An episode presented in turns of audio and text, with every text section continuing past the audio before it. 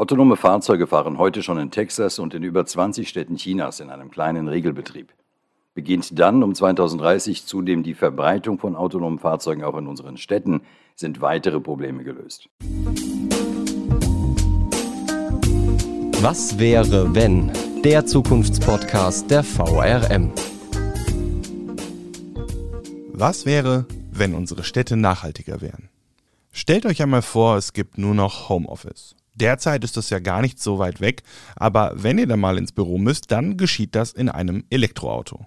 Auf den Straßen ist wenig los, während ihr auf der Rückbank in Richtung Büro stromert und auf die Frage, wie lange es noch dauert, antwortet euch kein Fahrer, sondern das Auto selbst. Es fährt nämlich voll autonom. Währenddessen ziehen links und rechts von euch E-Bikes vorbei, denn die haben fast überall Vorrang, wie alle Fahrräder. Deswegen sieht man auch so viele davon auf den umgestalteten Straßen, durch die sich vor ein paar Jahren noch eine Blechlawine quälte. Staus gibt es immerhin keine mehr und kurz vor der Ankunft im Büro erreicht euch eine Mitteilung. Das am Morgen bestellte Paket ist schon da. Es wurde von einem Lastenrad zugestellt. Das Ganze hat sieben Stunden gedauert. Hm, scheinbar waren die Drohnen wohl mal wieder überlastet, denn dann wäre es schon viel früher eingetroffen. Hallo und herzlich willkommen zum VRM-Podcast Was wäre wenn, in dem wir euch Zukunftsszenarien zu den unterschiedlichsten Themen vorstellen. Mein Name ist Thomas Schmidt, ich bin Digitalreporter bei der VRM und will euch heute in eine Welt mitnehmen, in der Mobilität ganz anders definiert wird. Dafür habe ich in den vergangenen Wochen mit vielen Expertinnen und Experten gesprochen, die mir viel über nachhaltige und emissionsfreie Mobilität und das Leben in der Stadt von morgen erzählt haben. Gesprochen habe ich zum Beispiel mit Miriam Dross. Sie arbeitet beim Umweltbundesamt, wo eine Vision mit dem Namen Die Stadt von morgen erarbeitet wurde. Und ich sag's mal so, am meisten tun muss und wird sich im Bereich Verkehr. Damit steht und fällt eine ganze Reihe an Maßnahmen, aber mal von vorne. Derzeit sind die deutschen Städte geprägt von Stau, schlechter Luft, Platzmangel und sofern ihr nicht in Städten wie Münster wohnt, auch einem eher schlecht ausgebauten Netz an Fahrradwegen. Und damit sich daran etwas ändert, muss, so sagt das Miriam Dross, an ganz vielen Stellschrauben gedreht werden. Und das nervt die Menschen. Und das nervt vor allem die Autofahrer, denn für die Zukunft, wie sie etwa in der Vision des Umweltbundesamtes gezeichnet wird, muss das Auto aus der Stadt zurückgedrängt werden. Das klingt jetzt erst einmal radikal vielleicht, aber zwischen 2010 und 2019 hat sich die Anzahl an Pkw auf 1000 Einwohner um 12 Prozent erhöht. 2019 kamen auf 1000 Einwohner 569 Autos. Und wenn man diese Entwicklung aufhalten will, muss man das Autofahren im Notfall eben unattraktiver machen, sagt Dross. Also das heißt jetzt nicht, dass die Autofahrer so richtig gequält werden. Man könnte ja erst einmal damit anfangen, die positiven Anreize, die vor allem bei uns in Deutschland mit dem Autofahren verbunden sind, abzubauen. Dross nennt da beispielsweise die Dieselsubventionen. Dass es nicht sinnvoll ist, den Diesel an der Zapfsäule aufgrund von Förderungen günstiger zu bekommen, daraus sind vor kurzem ja bereits die ersten Diskussionen über Sinn und Unsinn dieser Förderung entstanden. Oder zum Beispiel die Vorteile bei der Besteuerung von Dienstwagen. Solche Autos sind ja meistens nicht gerade klein, leicht und sparsam. Sie sollen ja auch was hermachen, wenn es zum Kunden oder zum Geschäftspartner geht. Und auf der anderen Seite braucht es eben auch positive Anreize, sein Auto stehen zu lassen. Und wenn die Kombination gut gewählt ist, also auf der einen Seite so ein bisschen all diejenigen nerven, die viel Auto fahren, und auf der anderen Seite die belohnen, die schon auf ein anderes Fortbewegungsmittel umgestiegen sind. Und wenn die Kombination gut gewählt ist, also auf der einen Seite so ein bisschen all diejenigen nerven, die viel Auto fahren und auf der anderen Seite irgendwie die belohnen, die schon auf ein anderes Fortbewegungsmittel umgestiegen sind, dann könnte es klappen. Ganz verbannen lassen sich Autos nicht, davon ist aber auch keine Rede. Aber wenn in der Zukunft Autos unterwegs sind, dann sind diese auf jeden Fall elektrisch betrieben. Daran führt kein Weg vorbei, wie mir mehrere Gesprächspartnerinnen und Gesprächspartner erzählt haben. Oder auch autonomes Fahren wird eine große Rolle spielen. Heute kaum vorstellbar ist Deutschland doch nicht gerade das Vorzeigeland in puncto E-Autos und vor allem bei der dazugehörigen Ladeinfrastruktur. Ich wollte daher von Zukunftsforscher Pero Micic wissen, für wie wahrscheinlich hält er ein solches Szenario. Es hängt davon ab, ob und wann sich die Elektromobilität durchsetzt und ob und wann sich autonome Fahrzeuge durchsetzen werden. Ich gehe davon aus, dass um 2030 herum mehr als 80 Prozent der neu verkauften Autos batterieelektrisch angetrieben sein werden. Wasserstoff-Brennstoffzellenantriebe haben im Pkw und im leichten Transportfahrzeug keine Chance. Unter anderem deshalb, weil für die gleiche Strecke zwei bis dreimal mehr Strom benötigt wird, mit dem Wasserstoff erst hergestellt werden muss. Dann dauert es natürlich nochmal mindestens weitere zehn Jahre, bis auch der Bestand der Fahrzeuge batterieelektrisch ist. Damit sind alle Argumente, die mit Lärm des Straßenverkehrs zusammenhängen, drastisch reduziert. Und die Argumente, die mit Emissionen und Gesundheitsaspekten zu tun haben, sind auf praktisch null reduziert. Abrieb von Bremsen und Reifen gibt es dann immer noch, aber eben keine Abgase mehr. Autonome Fahrzeuge fahren heute schon in Texas und in über 20 Städten Chinas in einem kleinen Regelbetrieb. Beginnt dann um 2030 zudem die Verbreitung von autonomen Fahrzeugen auch in unseren Städten, sind weitere Probleme gelöst. Ein heutiges Auto fährt ein bis zwei Stunden am Tag und steht 22 bis 23 Stunden. Es fährt zwischen 13.000 und 15.000 Kilometer jährlich im Durchschnitt. Wenn sich Robotaxis als zuverlässig erweisen, werden sie acht Stunden für Laden und Wartung benötigen und dann 16 Stunden fahren können. Die Zahl der nötigen Parkplätze ist dann auf maximal 20 Prozent der heutigen Parkplätze reduziert. Die Kosten für Fahrten werden pro Kilometer deutlich niedriger sein, weil E-Autos potenziell, noch nicht heute, überall deutlich preiswerter betrieben werden können, weil Akkus heute schon für über eine Million Kilometer gut sind und weil sich die Anschaffungskosten dann auf sehr viel mehr Kilometer verteilen. Vor allem aber, weil kein Fahrer bezahlt werden muss. In 20 Jahren ist das mit hoher Wahrscheinlichkeit die Wirklichkeit.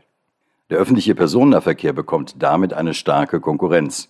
Letztlich werden ÖPNV und Pkw verschmelzen. Mehrere Pkw können sich leicht zu einer Bahn zusammenschließen. Der so viel kritisierte Lieferverkehr ist dann natürlich auch autonom. Aus diesen Gründen halte ich eine autofreie Stadt oder große autofreie Zonen für unwahrscheinlich, jedenfalls dann, wenn rationale Kriterien angesetzt werden. Viele leise und emissionsfreie Fahrzeuge auf der Straße, die zudem vielfach sicherer fahren als menschliche Fahrer, sind ja nicht das Problem. Trotzdem, auch der ÖPNV wird sich weiterentwickeln und das wird er auch müssen. Das ist dringend nötig, wenn man sich dann nun mal die Kosten und Zugangsbarrieren zu elektrischen und autonomen Fahrzeugen anschaut. Da kann man sich ja nur allzu gut vorstellen, dass das für Seniorinnen und Senioren irgendwie alles viel zu schnell geht und man im Zweifel lieber dann doch einfach wieder in Bus und Bahn einsteigt. Denn eins ist ja klar, wenn man die Menschen dazu bringen möchte, schon sehr kurzfristig das Auto stehen zu lassen oder gar ganz ohne zu leben, dann braucht es vernünftige Alternativen, um auch mobil bleiben zu können. Und das ist die Rolle, die eben der ÖPNV einnehmen muss. Er muss, so sagt das Miriam Dross, das Rückgrat der Mobilität werden. Aber wie könnte das aussehen? Knut Ringert ist Geschäftsführer des Rhein-Main-Verkehrsverbundes des RMV und auch er sagt, ähnlich wie Peromicic das eben angerissen hat, der Trend geht weg von privaten Pkw auf der einen und Bus und Bahn auf der anderen Seite und es wird sich wandeln. Wandeln hin zu einer Art Kombination der Vorteile aus beiden Welten. Also zum Beispiel so flexibel mobil sein wie mit dem eigenen Auto, aber den Komfort des ÖPNV nutzen, einfach ans Ziel gebracht zu werden. Und das testet der RMV auch schon, etwa mit dem autonomen elektrischen Kleinbus Easy, der in Wiesbaden, Eltville und Frankfurt unter anderem bereits auf kurzen Strecken getestet wurde. Und auch die Mainzer Mobilität testet schon jetzt Zukunftstechnologien mit ihrem Mainz Rider. Der fährt zwar nicht autonom, dafür aber elektrisch und on demand, also nach Bedarf. Fahrgäste können den via App anfordern. Irgendwo im Umkreis von 150 Metern, je nach Standort, bekommen sie dann so eine virtuelle Haltestelle angezeigt und wie lange es noch dauert, bis ein Fahrzeug kommt und wie lange es noch dauert, bis man ans Ziel gebracht wird. Bezahlt wird vorab über das Smartphone und unterwegs steigen eventuell noch ein paar Fahrgäste zu. Pooling nennt man das. Schon ziemlich flexibel, aber zwischen den Bezirken wird es immer noch nötig sein, auch die klassischen Massentransportmittel zu haben. Das hat zumindest Daniel Kratschewitsch vom Deutschen Institut für Luft- und Raumfahrt so eingeschätzt. Klingt eigentlich alles ziemlich gut, finde ich zumindest. Durch weniger Autos haben wir dann ja auch gleichzeitig mehr Platz in den Städten, der so dringend benötigt wird und die Städte auch wieder lebenswerter machen kann. Aber neben den vielen Chancen gibt es sicherlich auch ein paar mit dieser Entwicklung verbundenen Risiken. Oder, Peromicic? Eine Unsicherheit im Durchsetzen der batterieelektrischen Mobilität sehe ich nicht. Es ist technisch, wirtschaftlich und ökologisch das mit Abstand beste Antriebskonzept. Damit rechne ich fest.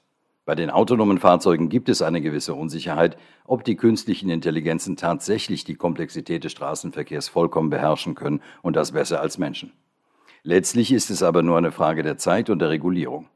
Langfristig halte ich das Durchsetzen der Robotaxis ebenfalls so gut wie sicher. Es ist eine Frage des Zeithorizonts.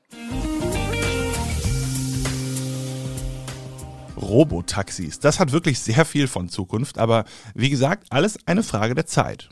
und auch des Willens. Denn freiwillig und ohne gute alternative Angebote wird wohl kaum jemand sein Auto stehen lassen. Wenn wir das aber doch irgendwann hinbekommen, dann gilt es noch das Problem mit dem Lieferverkehr zu lösen. Ihr kennt das sicher. Schlangenlinien fahren, weil in zweiter Reihe ein Paketfahrzeug parkt. Es wird auch immer mehr online geshoppt, nicht zuletzt wegen des Lockdowns, als die Geschäfte geschlossen bleiben mussten, aber auch ganz ohne Corona. Der Paketmarkt ist in den vergangenen Jahren immer weiter gewachsen. Heißt also auch, potenziell werden dann immer mehr Fahrzeuge auf den Straßen zu sehen sein und bei aller Liebe, dass demnächst alles mit Lastenrädern ausgeliefert wird, das ist eher unrealistisch. Daniel Kratschewitsch glaubt, dass sich das nicht einfach so ersetzen lässt. Eine Möglichkeit, wie man die sogenannte letzte Meile, also den Weg bis zur Haustür des Empfängers, nachhaltiger zurücklegen kann, soll demnächst in Wiesbaden getestet werden. Dafür entstehen dort Mikrohubs, also kleinere Lager am Stadtrand. Die werden noch von Lkw beliefert. Auf dem Weg zum Empfänger werden die Sendungen aber umgeladen in kleinere E-Fahrzeuge, zum Beispiel in Lastenräder. Und dadurch bleibt der Lieferverkehr in der Form, wie wir ihn jetzt kennen, also mit zwei Reihe parken und so weiter, eben aus der Wohnumgebung draußen. Damit bleiben auch die damit verbundenen Abgase und die Lärmemissionen draußen. In Mittelhessen startet ein ganz anderer Versuch. 50 Testkunden machen da bei einem Testlauf mit, bei dem Pakete in einer Box vor der Haustür zugestellt werden. Und zwar vom Zeitungsboden. So muss niemand in aller Früh aus dem Bett geklingelt werden, weil die Bestellung da ist. Stattdessen haben die Lieferanten und Boten per App oder Code Zugriff auf so eine Paketbox vor der Haustür und können die Sendung dort zustellen. Für den Empfänger hat das den Vorteil, dass auch wenn man mal nicht zu Hause ist, die Pakete ankommen. Ihm erspart das entweder den Gang zur nächsten Postfiliale oder den Zustellern noch zusätzliche Kilometer etwa für den zweiten Zustellversuch oder ebenfalls den Weg zur Postfiliale. Für die Zeitungsverlage wiederum, das hat mir Michael Raubach, Geschäftsführer der VRM Mittelhessen, erklärt, wird auch die Zustellung wieder wirtschaftlicher. Denn wenn die Printauflagen sinken und die Zusteller aber den gleichen oder im Laufe der Zeit sogar einen höheren Lohn bekommen, dann wird das für die Auftraggeber natürlich immer teurer. Und wenn alles so läuft, wie Raubach sich das vorstellt, dann schließen sich neben Hermes, die jetzt in der Pilotphase mitmachen, auch andere Paketdienste an und die Zusteller bringen immer mehr Pakete zu den Kunden. Ihr seht, es gibt schon richtig viele kluge Gedanken und Visionen dazu. Und es bleibt auch spannend, denn noch ist natürlich nicht klar, welche der teils in Konkurrenz zueinander laufenden Lösungen sich am Ende durchsetzen wird. Es tun sich da echt viele Chancen auf, die die Städte in Zukunft lebenswerter und nachhaltiger machen könnten. Aber liegen da auf der anderen Seite auch große Risiken? Das habe ich auch Peromicic gefragt. Hält sich das in etwa die Waage? Viel mehr Chancen als Risiken. Nicht das Auto ist das Problem, sondern die heutige Art der Autos, nämlich das fossil angetriebene und von Menschen gesteuerte Auto. Sind diese Probleme gelöst, folgen daraus unzählige Vorteile für mehr Lebensqualität in der Stadt und eigentlich auch auf dem Land.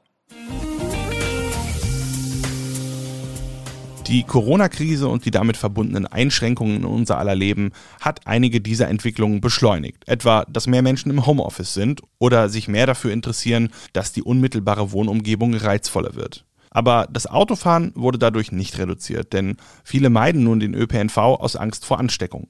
Und da hat bei den meisten das Auto als Alternative Vorrang vor dem Fahrrad. Ihr seht, es ist noch viel zu tun. Was man da noch alles anpacken kann, das lest ihr in der ganzen Geschichte Was wäre, wenn unsere Städte nachhaltiger werden auf unseren Nachrichtenportalen. Den Link, der euch direkt dorthin führt, findet ihr in den Show Notes. Da könnt ihr in unserem Dossier auch noch alle weitere Geschichten zu der Serie lesen. Ich würde mich jedenfalls freuen, wenn ihr auch da mal vorbeischaut. Und was wünscht ihr euch von einer Stadt der Zukunft? Wenn ihr eure Meinung abgeben möchtet, dann tut das wie immer gerne an audio.vrm.de. Wir freuen uns schon auf eure Gedanken dazu. Das war's für heute. Kommt gut in die Zukunft.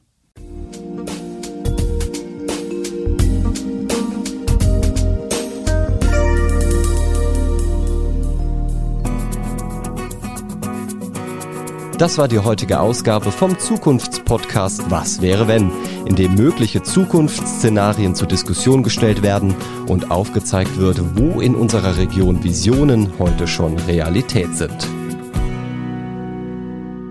Ihr wollt noch mehr spannende Geschichten, Reportagen und News aus eurer Region?